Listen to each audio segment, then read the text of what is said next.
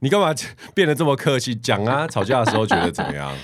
没有啊，每次吵架都觉得我干嘛嫁给你啊，真是离你婚真的有这种算想法哦？你真的有这种想法吗了？气死的时候，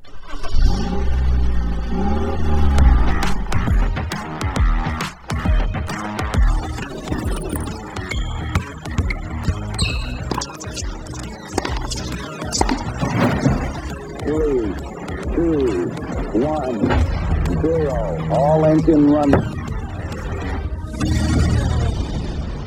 可口可乐的总裁 Brian Dyson 曾说：“生活就像抛球活动，你的手必须轮流抛掷工作、家庭、健康、朋友与精神生活的五颗球，并且不可以让任何一颗球落地哦。”杰森的人生赛道 Podcast 将邀请领域达人分享他们的领域专长以及抛掷人生中五颗球的故事。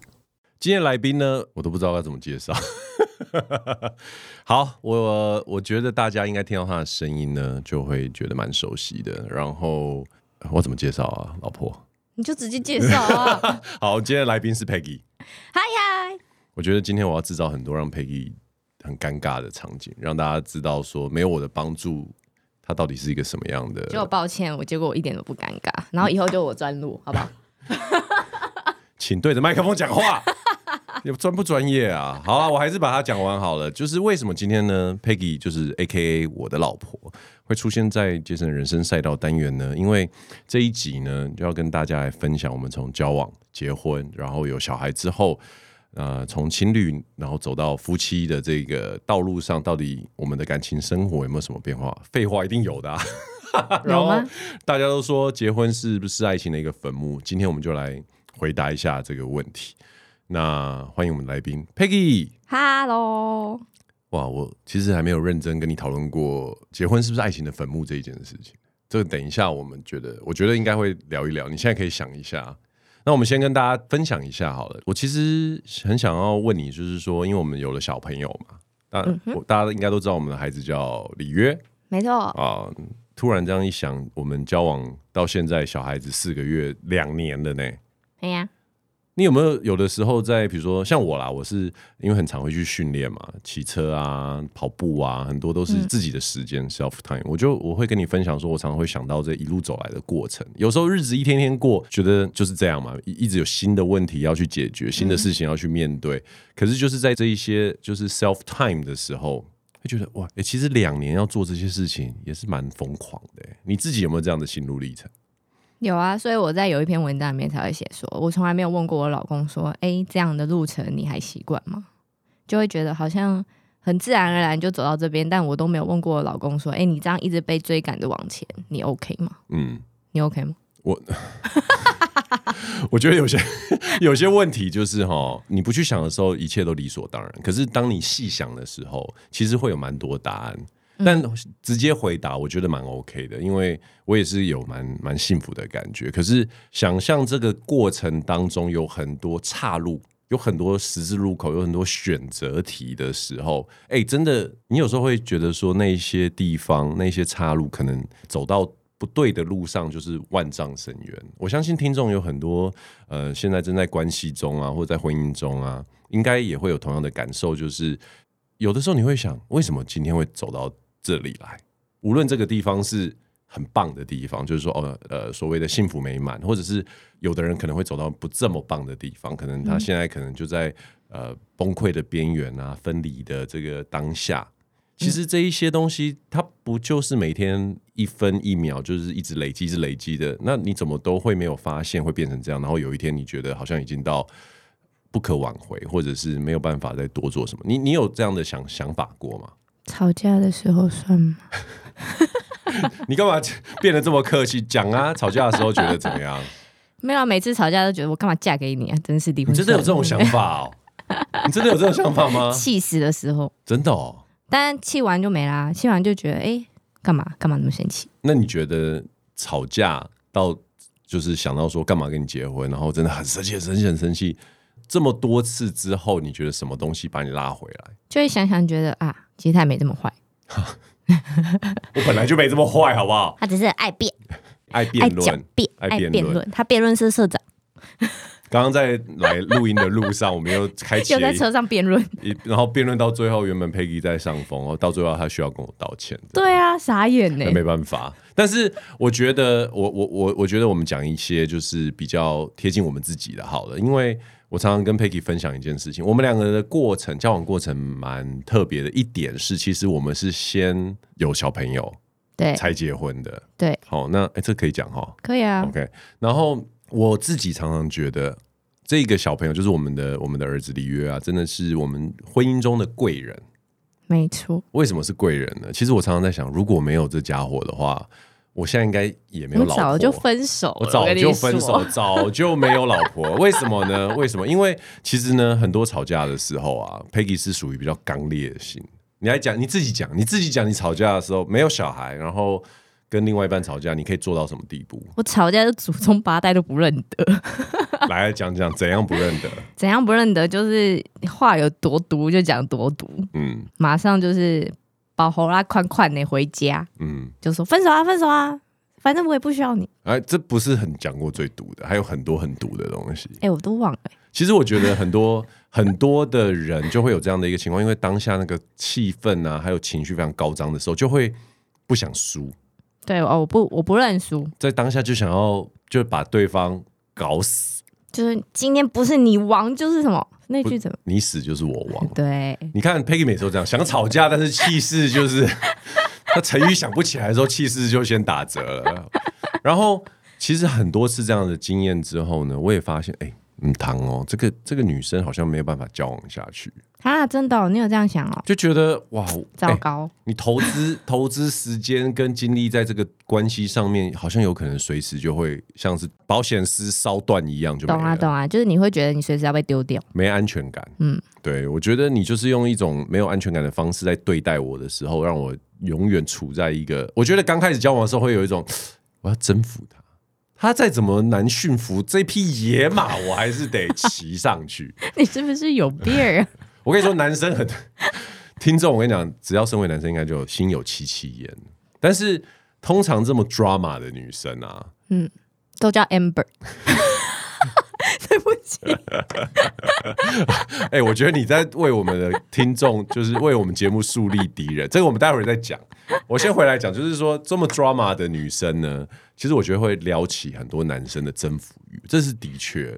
可是随着年纪的增长，还有生命中的这个优先顺序的不同啊，你就会开始会晓得说啊，有的东西可能就可能会算了。我真的有考虑过，就在某一次 我知道有一次最严重的时候，我要、包包袱拿走了之后，啊我说我要回家之后，哦嗯他就真的让我走。对，我就想说，好吧，因为每次也不能每次都上演那种十八相送，然后一直拉着这样子。对，不好但你自记得那时候发生什么事吗？你说、啊，就是我就很生气啊，然后手上拿钥匙，然后就说哇，你不要挡我，我要回家这样。因为我们然家后是电梯公寓，需要感应才可对，以要感应卡坐才嗯电能梯上来或下去。对对对，然后我就手一挥，很激动，一挥电梯门就这么刚好打开，我的钥匙就这么刚好飞出去，就掉到那个电梯的缝缝下，就掉到地板，掉到最下面。掉到电梯井里面，对，那一串钥匙除了我家的感应卡，他家的钥匙，还有他阿嬷灵骨塔的钥匙。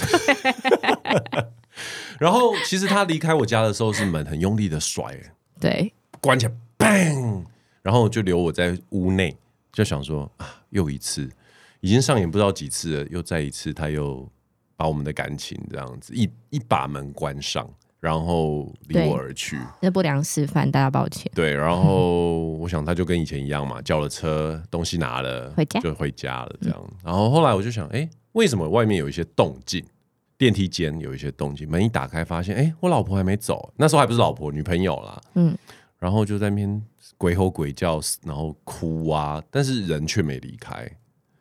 对，呃，一问之下，我钥匙掉下去了，对他等会不懒得走十几楼下楼，十六、十五楼，哎，我疯了吗？所以自己很生气的在那边生气这样子。然后我想说，既然是这样，那就请他进来休息一下好了，这样就冷嗯然后静我冷还静我。还赌气，我还进去之后坐在那个穿鞋椅上不进去，不进去好，没关系。你你既然进了大门，那就是一个好事嘛。那时候其实我也蛮激动的啊、就觉得说，哎、你进来是不是表示你也想要聊一聊？没有，这女孩她在坐下之后一直不断划手机，一直不断划手机，你就你知道那个听众应该晓得，吵架的时候，如果你很想跟对方沟通，然后发现对方就是一直在用手机的话，其实他会引起另外一波的愤怒。气死！这时候我就是很大声的说：“你为什么一直在划手机？我们都在吵架，你还一直用手机，到底在跟谁聊天我的外送刚刚叫了，已经来？” 他了，他他在这时候叫了一个 Uber E 过来，他说：“但我下不去，你可可不可以以帮帮我我拿？ 我觉得那一天如果钥匙没有掉到电梯井，Uber E 没叫下去，我们今天也没有机会录这一集，也没有里约了，也没有理由。因为那一天我真的是告诉我自己不要再挽留他了。对，所以其实发生那一件事情之后，我觉得也默默为我们的关系中带来一种另外的化学变化。好像真的从那一次之后就比较能体谅对方吧。你你还是你有体谅我吗？ 我只我既然你这么说，我想要问你，那一次之后呢？你有意你有发现什么东西不一样？但是觉得哇，这男人来真的，怎样来真的？就是他真的会飙我，那你为什么还要要离开嘞？我们就那个 哪个听众你讲不出来，他啊听不到。 这样讲好了，Peggy，我相信有很多人在关系中也是处于这种就是爆裂点很低的人，就是他吵架的时候他就很容易就爆炸，然后就让问题升温到一个非常可怕的地方。你对于这样子的男男女女啊，身为一个情绪相对来说比我比较再激动一点的人来，你你对这些听众有没有什么你过来人的建议？其实到现在会觉得，真的，如果真的你情绪到很激烈的时候，我自己要先离开那个现场，嗯而不是让情绪更深入。可就是做不到啊，就想对方死啊，就想要那个啊、我没有要让你死啊没，有我的意思说，当下的心情就是想要就是攻击嘛。真的就是会想要攻击。像我现在就是只要在生气的时候，就会想赶快想到好的地方，赶快哦，真的哦、真的，嗯，啊，有有用吗？有用啊，不然现在早就离婚了。靠腰嘞。 哦，真的哦，哎、我从来你没有跟我讲过这件事、哎，对啊，那、你最常想到好的是什么？我来听听你是不是想要敷衍我？最想要好的地方哦，还没有小孩以前会觉得哦，这男生其实他很愿意帮你做任何事情。哦，OK，、这嗯倒是真的啦。对啊，你看家里家事啊、洗衣服啊、洗碗啊、打扫都是他，嗯，你就会觉得他愿意这样对你，那我干嘛还那么但生气？你不在的时候，我也都在做这些事啊，对啊，所以就会觉得我干嘛那么生所以气跟你没什么关 系。 ？OK，那怎么样？所以怎么样？现在要离婚是不是？不是 ，OK，那那然后嘞，有小孩之后嘞，有小孩之后，你就会发现他是对一个小孩，他对小孩真的很好，就是小孩的所有事他都想要参与。大家知道，就是小孩出生到现在已经快十个月，我只洗过两次澡。你说你自己，呃，我帮小孩 啦你，讲话讲清楚好不好 我？帮小孩只洗过两次澡。不然有的比较传统的听众想说，哎呦，他坐月子做的真彻底啊，细够哎啊，都没念哭。 你也你很捧场哎、你怎么笑到掉眼泪啊？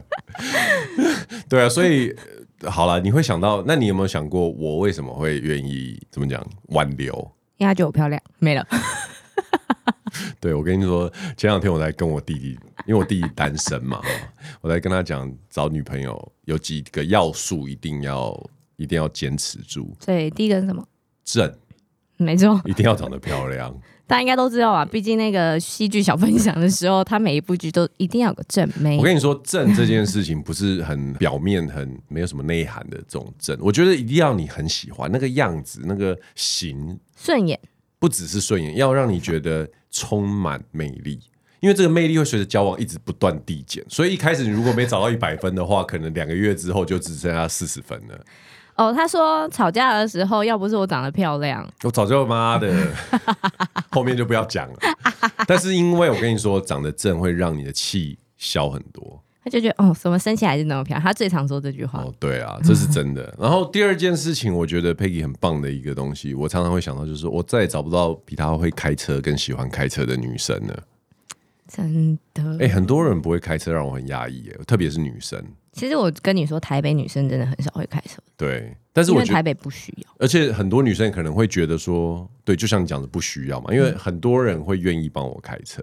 正妹的 Uber 司机话，吗正妹的话，哦哦，你我的意思是说，就是台身为台北女生，如果又是我讲的第一个条件符合的话，哦，你是说很多追求者或是男对孩子愿意帮他开车？可是我必须嗯要懂跟女性听众讲，其实开车这件事情啊，让 Peggy 讲好了。你觉嗯得会开车跟不会开车，以女生来说，最大最大的差别是什么？就我想去哪就去哪。没错，我觉得就是一个自主性跟自由度的差别。如果你不会开车，你就只能就要等。坐电车花钱，要、不然就是你要在家里等待。哦，老公，你可以帮我开车，呃，载我去哪吗？男朋友，你可以带我去，载我去哪吗？很累欸，很我还累在那边一直坐等待，我其自实己去就好。前两天我们才跟一个朋友见面吃饭，然后他跟他的家庭就是在纽西兰嘛，对然后他是完全在台湾没在开车，没想到在纽西兰也没在开车。对然后我就说你为什么不不开车？他说我老公会开啊，她老公在旁边就是一脸觉得哦我的天，但是老公通常都不太会只讲出来这样。可是相信我，老婆会开车的老公，你的生命绝对是加了大概五十分以上。因为你喝醉的时候还能去接你。真的，这是最重要的一件事情。就是身为女生，当然会觉得说，哦，我觉得优点是可以有自由、自主性。可是更重要的是，当未来这个往下关系往下走的时候，你有很多时候是可以成为男生的 backup 对啊，支持啊。比如说，像现在小朋友很多时候的事情，妈妈会开车这件事情就有很大的帮助，对不对？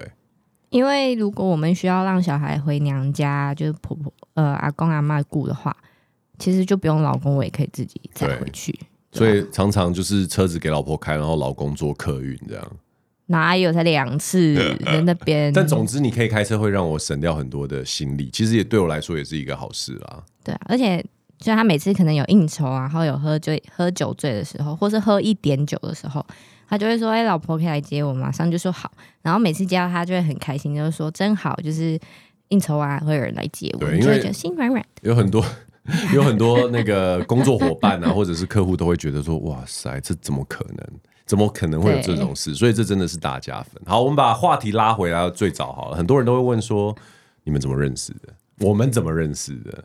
嗯，现在到底这个版本是怎么样，已经有点混乱了。这由 Peggy 来证明一下好了，”版本混乱，问某因为很多人就是搞不清楚啊， 哦，就 Jason 加我 IG 啊，很靠腰嘞。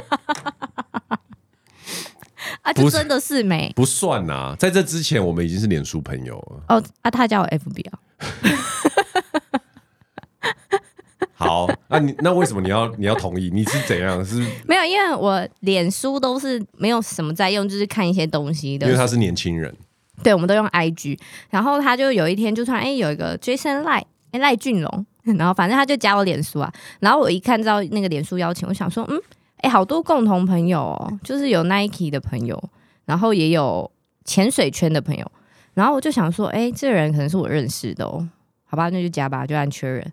但我按了之后，我们一年都没聊过天。是不是？所以你觉得长相完全没关系？你觉得如果长相不是你的菜，我还是会加，因为脸书就是一个谁都可以加的好东西。那后来 I G 还是我的脸啊？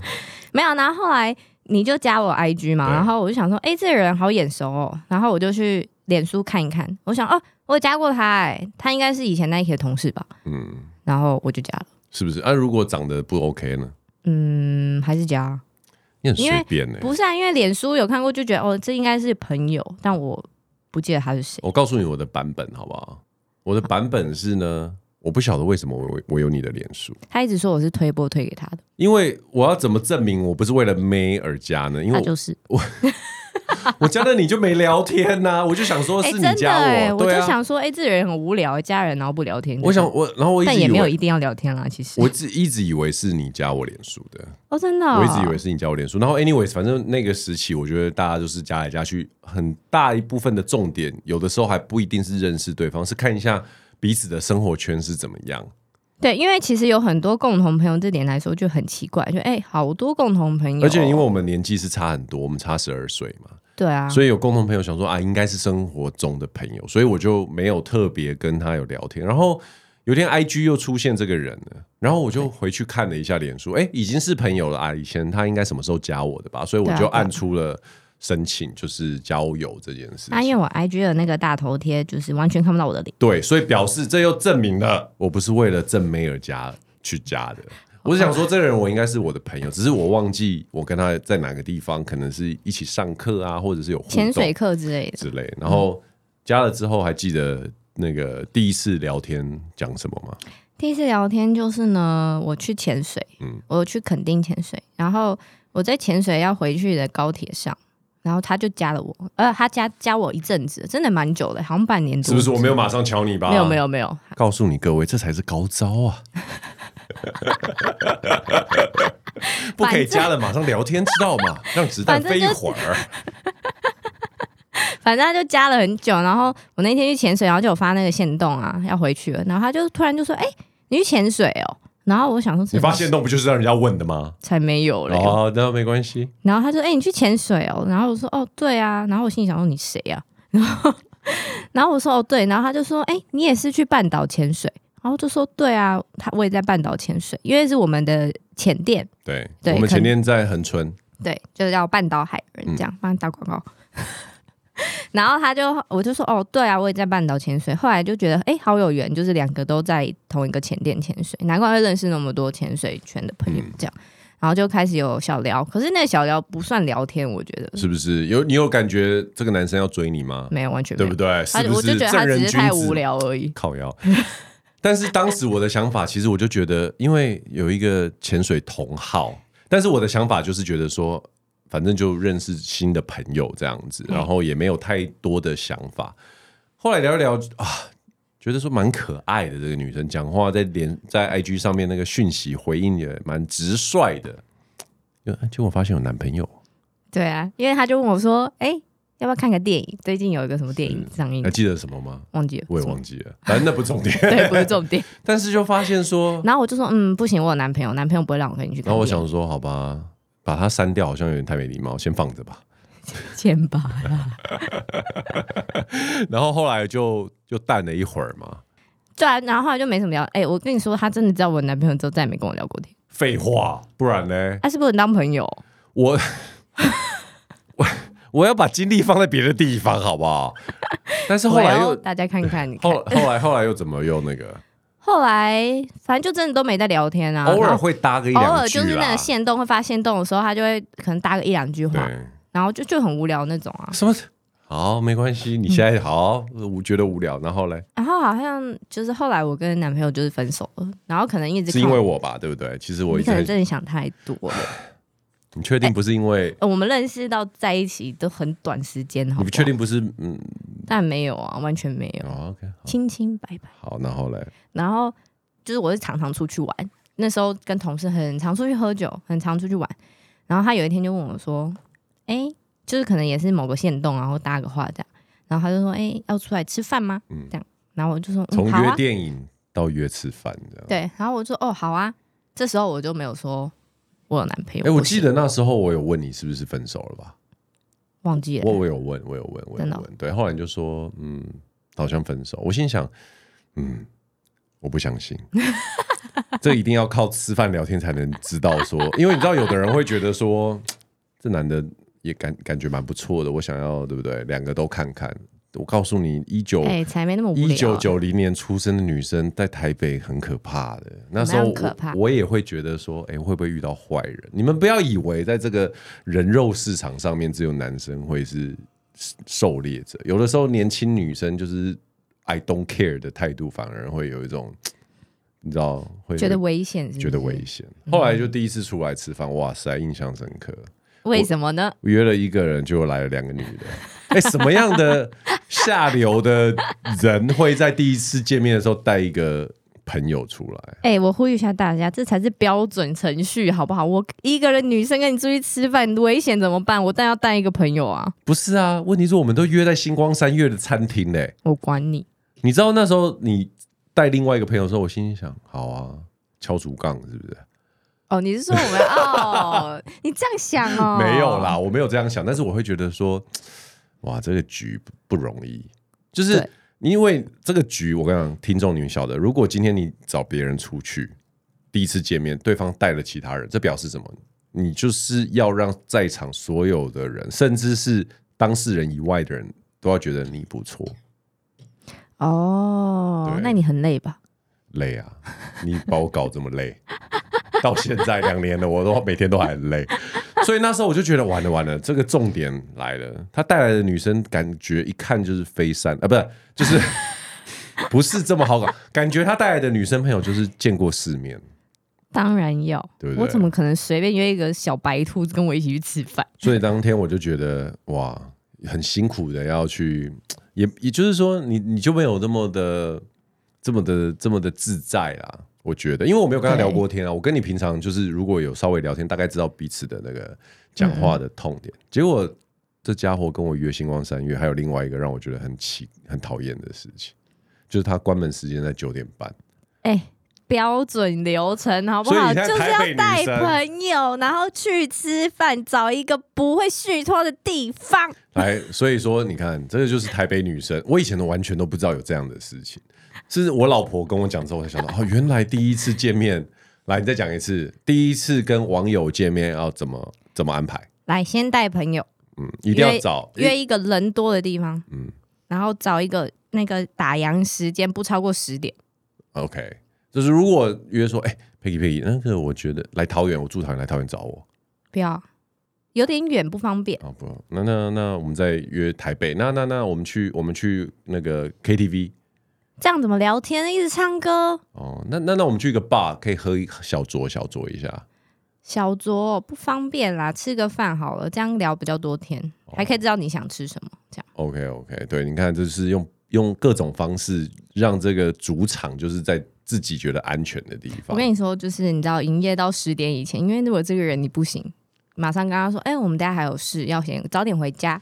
哦，原来是这样、哦。啊，如果这个人 OK，你想要再继续就继续。像我就是时间到喽，回家喽。其实当，我跟你说，我跟 Peggy 的前面前面三次约会都有电灯泡，没错，我三次都带带人去，我真的觉得超烦。而且有一次是两个人已经在餐厅坐下了，然后我就说，哎、等一下那个朋友还来，你上次见过了。然后我就有一度觉得说，What the fuck？他们是没钱吃饭吗？ 为什么每次跟我吃饭都要一起？我就有一种很莫名其妙，因为我从来没有遇过这个状况，这样。 啊，真的哦，你打了情场三十九年没遇过这种，嗯没有啊，你是我初恋了。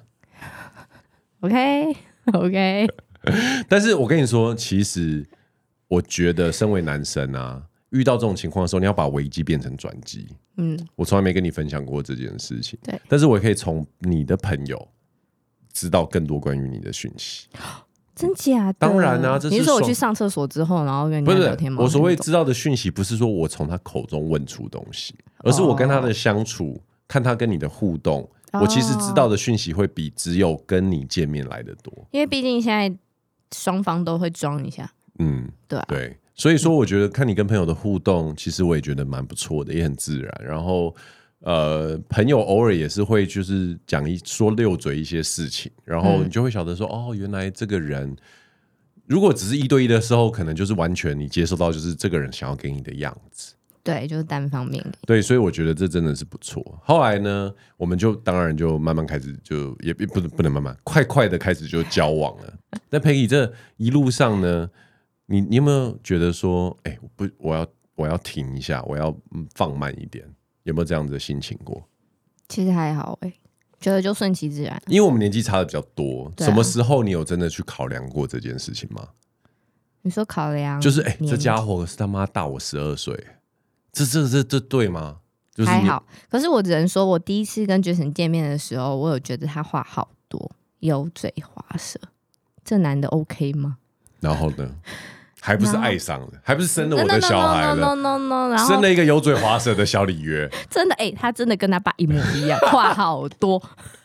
才四个月，每天哦啊啊啊啊啊啊！ 我们不在还可以自己讲话哦，好，你讲这个心路历程是怎么样？油嘴滑舌，然后就觉得他话好多、哦然后好油嘴滑舌，这男的不 OK，行对啊，他一定很长，每个女生都这样聊天。嗯，然后第一次就约完就觉得，嗯，有约下一次再说，就是没有特别期待说，哎、还会约下一次这样。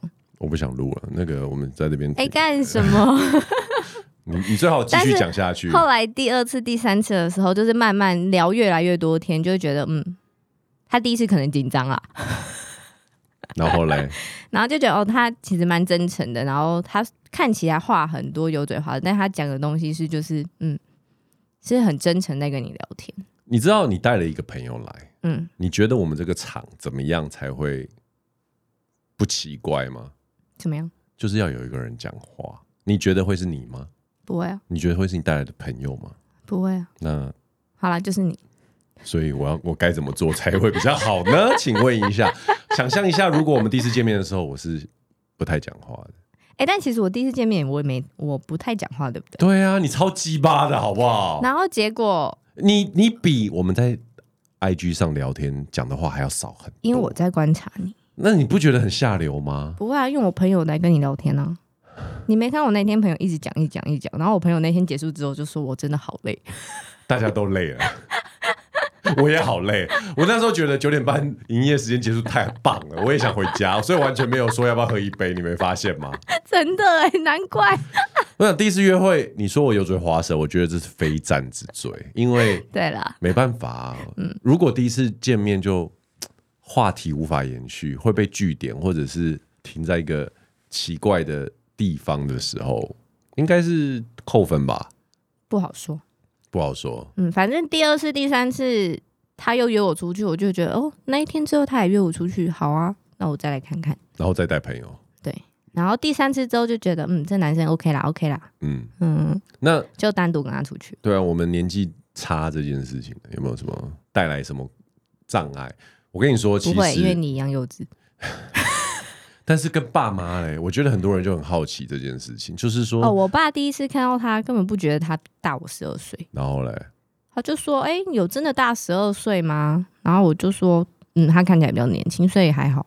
你知道 Peggy 的爸爸第一次见到我，第一次见到我不到五分钟就把我带出去外面聊天了，”没错，然后你他确定吗？他爸点了个烟，吸了一口很深一口的深呼吸，然后跟我说：“你确定要交往吗对，那时候已经交往了哦，？”对我说：“嗯，Peggy 蛮不错的啊、而且那一天是过年除除夕吗？还没啦，不是不是，之前、哦哦之前过年之前，哦哦，然后当然我就觉得一定要让爸爸觉得我很有诚意嘛，然后就对啊，Peggy 也不错啊，做一点做一点球给你这样子。嗯嗯，但我这个女儿，她讲台语哦，我这个女儿脾气非常非常糟，爸爸就第一次就这样跟我说，对，而且爸爸是就好像是被关起来的囚犯突然逃出来。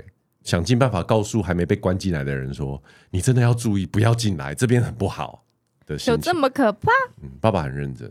真的、哦，一开始我一因为他开始两个女儿都这样。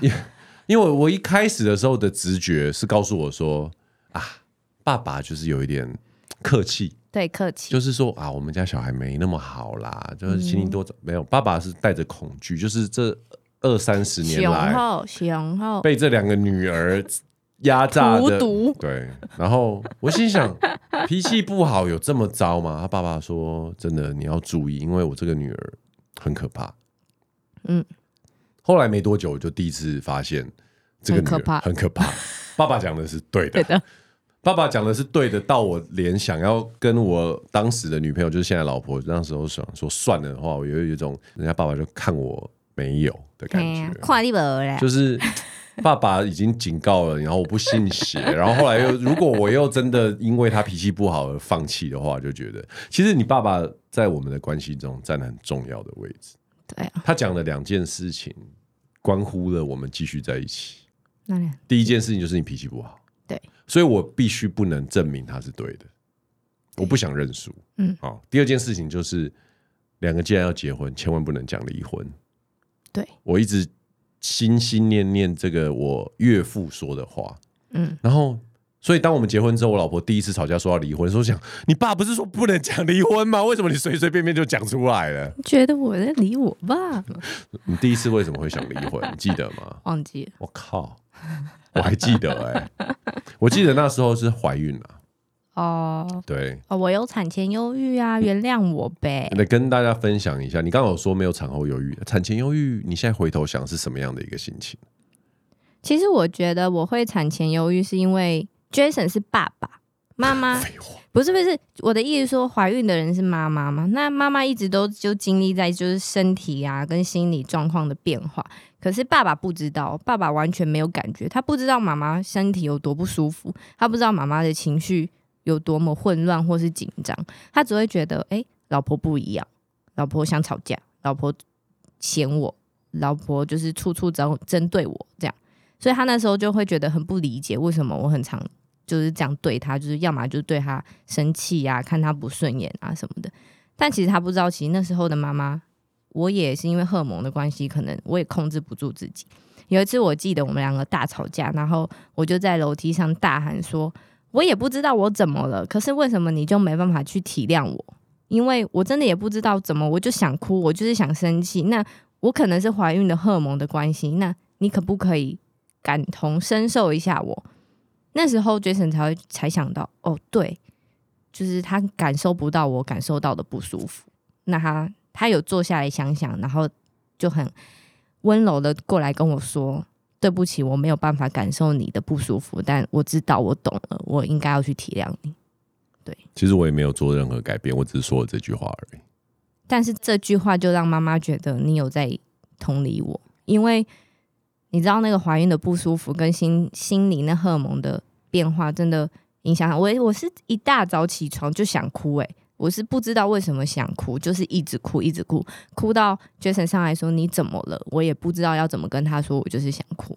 我觉得，所以我们后来就去看医生嘛，然后医生就说这就是产前忧郁，对啊，其实有，我记得有印象很深刻，你跟我讲过一件事情，就是因为我们从很多的社交平台啊，对或者是很多文章里面会看到很多人就说产前忧郁啊，后来呃很多有经验的朋友们也会用爸爸的身份啊，嗯告诉我说啊，老婆就是荷尔蒙啊什么。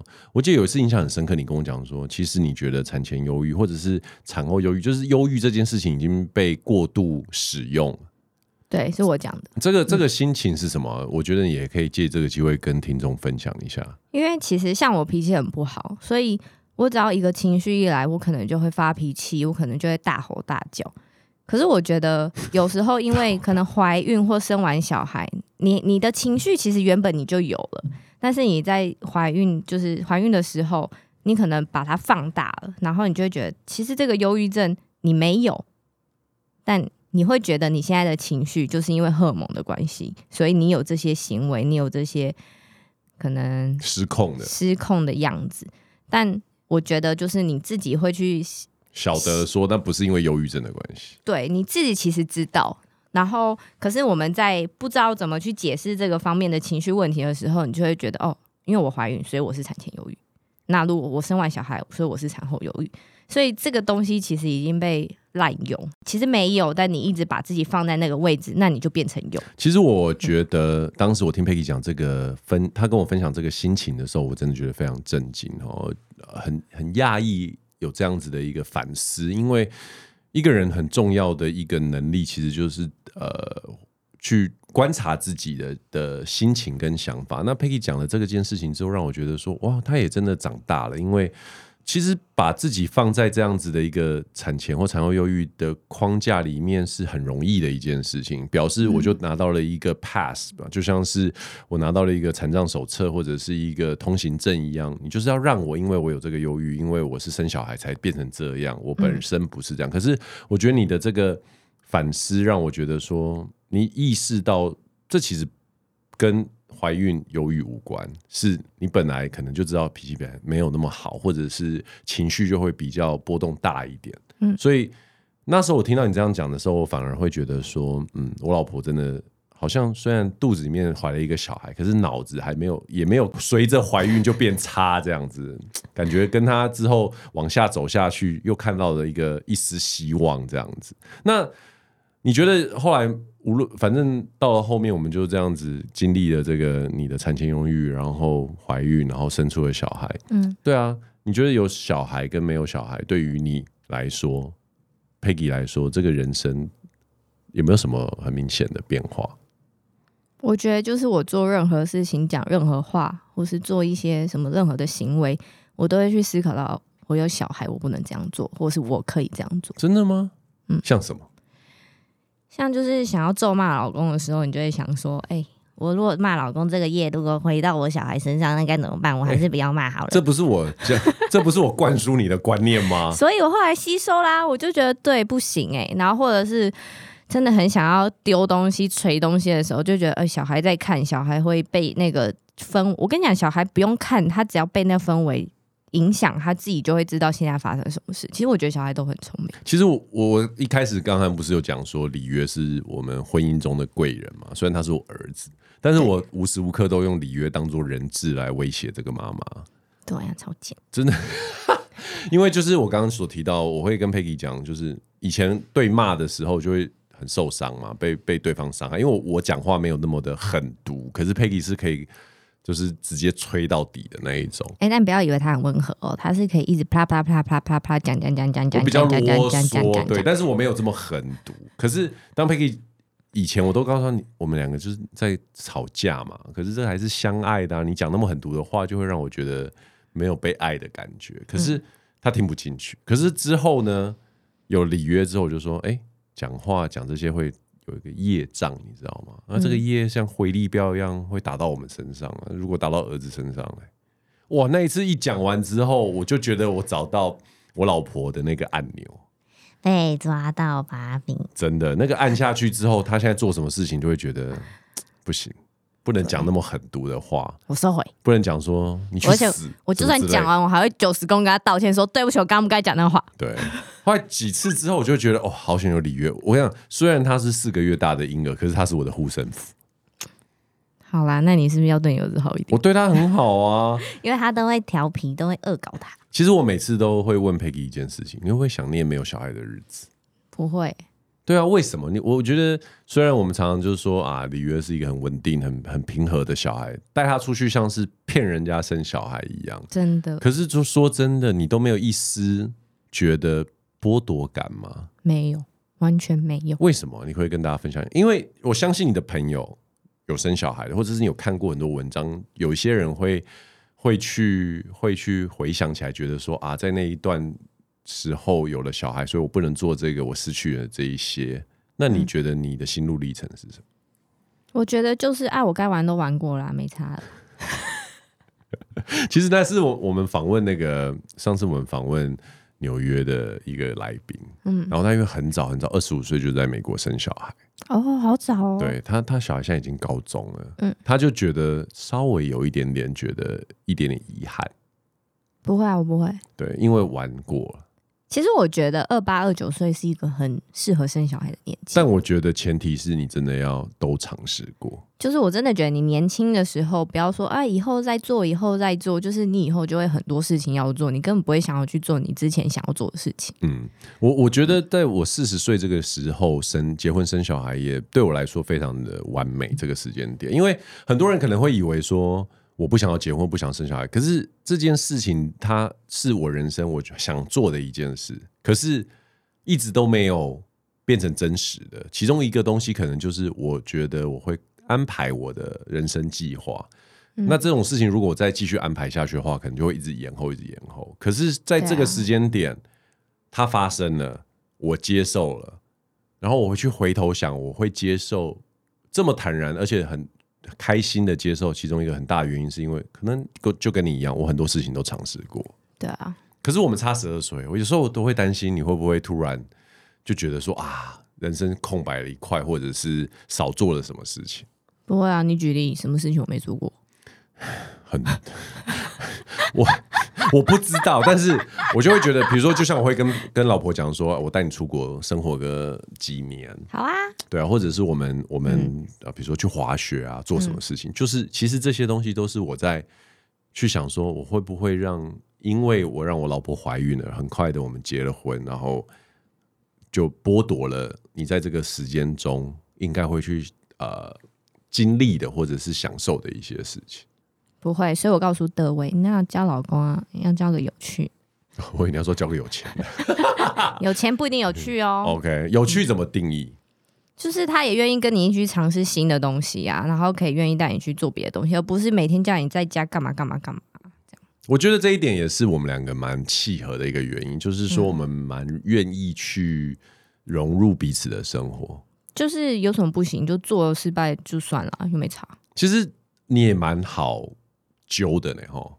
你看现在我们连你已经走进来跟我录一集节目了，对啊而且平常跟我在家里面还会录那个戏剧小分享。哎呀，那你觉得有没有对于这个节目有没有什么期许？